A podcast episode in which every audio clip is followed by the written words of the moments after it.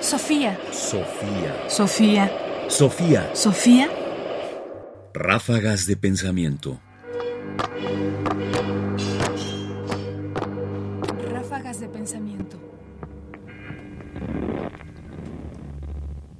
El escéptico no solo duda, también se sorprende. Se habla poco de los escépticos. Y quizás la razón por la que no se habla de ellos mucho es por la dificultad de crear conocimiento a partir de alguien que básicamente no quiere afirmar nada. Pero esa es una estrategia. Para Bernat Castani, filósofo de la Universidad de Barcelona, esto es lo que proponen los escépticos. Para los escépticos lo más importante era acallar nuestro deseo de conocer, pues consideraban que este era el origen de toda ansiedad y fanatismo. Por eso Sexto Empírico nos recomienda utilizar una fraseología que exprese indefinición y duda. Nada afirmo, quizás, es posible, puede ser, suspendo el juicio. También podemos acostumbrarnos a pensar o escribir utilizando un tono humorístico, autoirónico y dialogante que se acerque de forma asintótica a la ausencia de toda afirmación. Incluso el solo sé que no sé nada es demasiado afirmativo.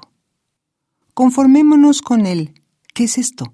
de los antiguos pirrónicos, que recogerá Montaigne en su Cusel, el que grabó en las vigas de su biblioteca las ideas fundamentales o dogmata de la hipolepsis escéptica, juicio escéptico que deseaba para sí.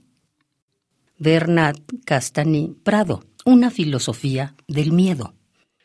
El escepticismo es pues un acercamiento al conocimiento retraído, que no busca una afirmación segura, sino que prefiere suspender el juicio. Es decir, intenta sobre todo, cuando no utiliza el humor, mantener una distancia con aquello que es y con aquello que básicamente no conoce. El escepticismo, pues, es una estrategia para refrenar no solo nuestro deseo de conocer, sino, me parece ante todo, nuestra necesidad de afirmar con convicción que sabemos algo. Sobre todo, anteponen la sorpresa. ¿Qué es esto? Y la ironía. Yo no lo sé.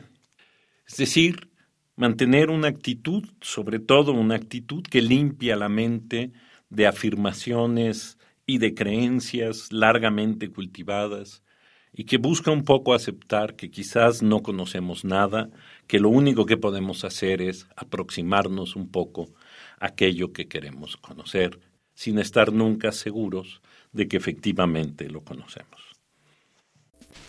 Sofía. Sofía. Sofía. Sofía. Radio UNAM presentó Ráfagas de Pensamiento. Más información en la página ernestopriani.com. Busca el podcast en www.radiopodcast.unam.mx diagonal podcast. Comentarios: Ernesto Priani Saizó. Producción: Ignacio Bazán Estrada. Sofía. Sofía. Sofía. Sofía.